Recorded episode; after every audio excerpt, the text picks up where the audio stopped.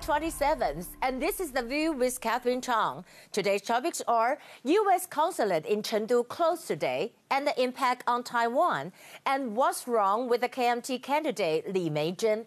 First, I want to talk about U.S. consulate in Chengdu closed today and the impact on Taiwan. The U.S. consulate in Chengdu officially closed at 10 a.m. today. The Chinese competent authorities entered through the front gate and took over the premises. Also, the U.S. national flag was lowered at 6 a.m. today. As you can see, this is the flag lowering. As you can see from the photo, there are not so many American officers really exiting the building since they left around earlier 6 a.m. And also the problem is whether this kind of enclosure will the Chinese consulate in Houston and after the U.S. consulate in Chengdu, what are the next steps for the U.S. and China? And what will be the impact on Taiwan? There are several points. A, the U.S. action, you know, the Trump order to close the Chinese consulate in Houston, and there are rumors saying that the reason might related to the vaccine. The senior U.S. State Department officers really emphasized that the Houston consulate had a very special connection with the medical professions. Also, Houston is the first Chinese consulate in the United States, and this is totally a big slap by Trump on China's face.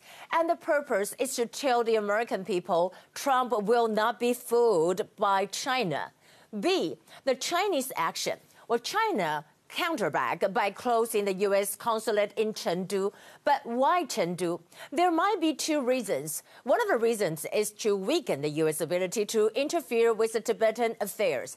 And the second is that closing the Chengdu consulate will have uh, the least impact on Sino-U.S. trade relations compared to closing the Shanghai or Guangzhou consulate. C. As to the impact on Taiwan, well, we can see the tensions over Taiwan airspace has risen. And, you know, just recently, yesterday, the U.S. sent military aircraft to both the north and south of Taiwan.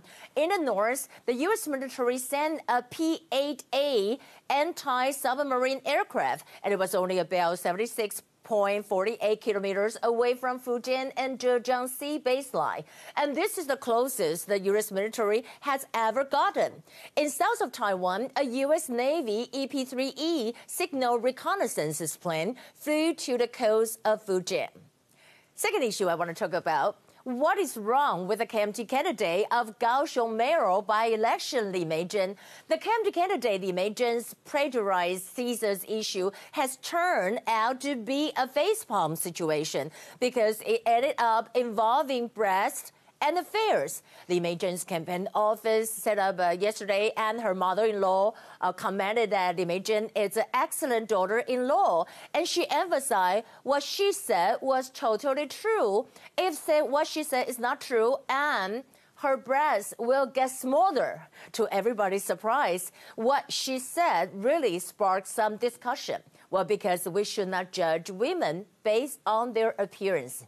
But I think her mother-in-law was just kidding.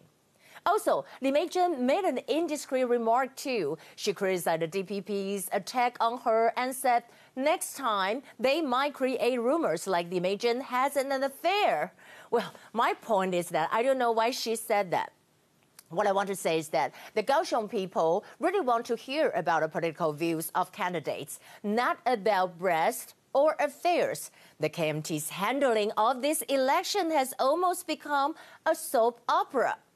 Here are the top stories. Today we have four confirmed cases, which are all imported. They are a woman in her 20s returned from the South Africa, mother and son returned from Dubai, and a man in his 60s returned from the United States in kind of a retaliations for the closure of Chinese consulate in Houston.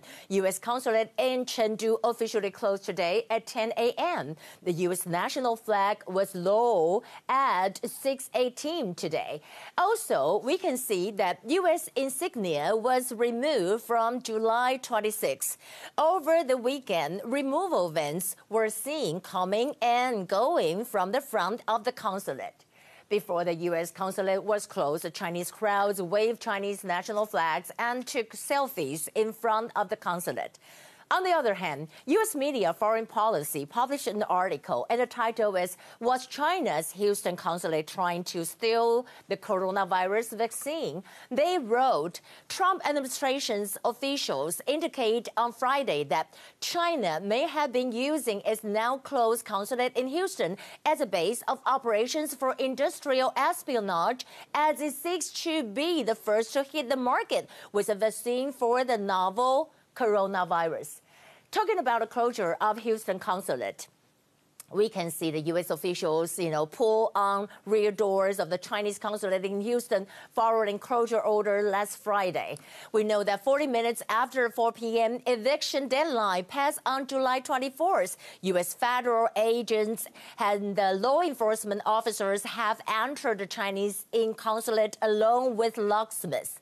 And also, Chinese embassy in the U.S. published a statement to announce that they will take over the consulate and also talking about uh, uh, consular jurisdictions on the consulate in Houston. Chinese Foreign Minister spokesperson Hua Chunying fought back on Twitter and said the premises of Chinese Consulate General in Houston are the Chinese government's property.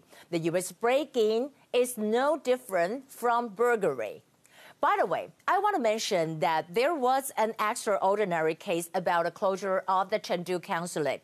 It's about the U.S. Consul General's wife, a Taiwanese-born wife, Zhang Zuyi, of U.S. Consul General Jim Mullinix Lin Weijie, was bombarded with angry comments. And Zhang Zuyi, uh, she's also a well-known cookery writer.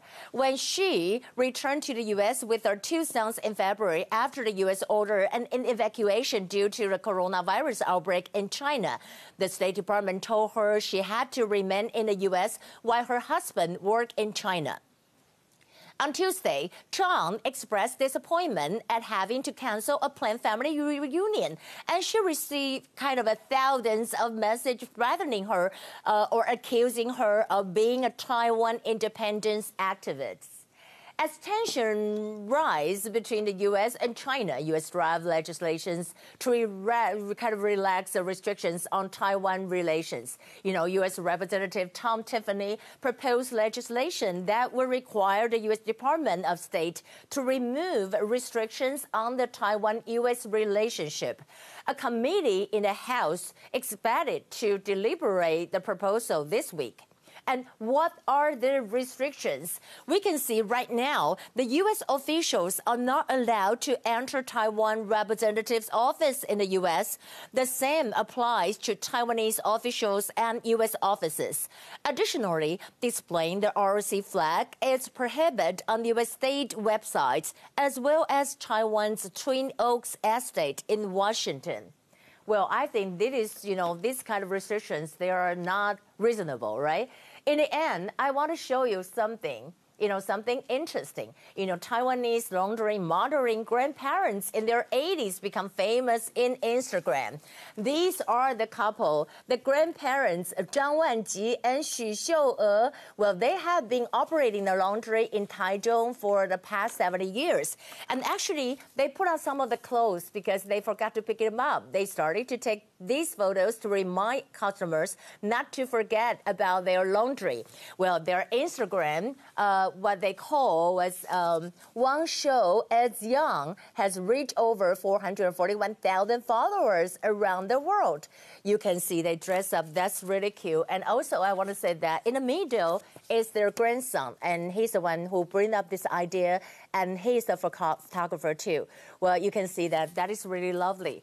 Oh, that would be the view for today. How is your Monday? I hope everything is fine. And uh, hope you have a great Monday. And we'll be seeing you to again tomorrow, right? So I'll be seeing you. This is Catherine. Bye.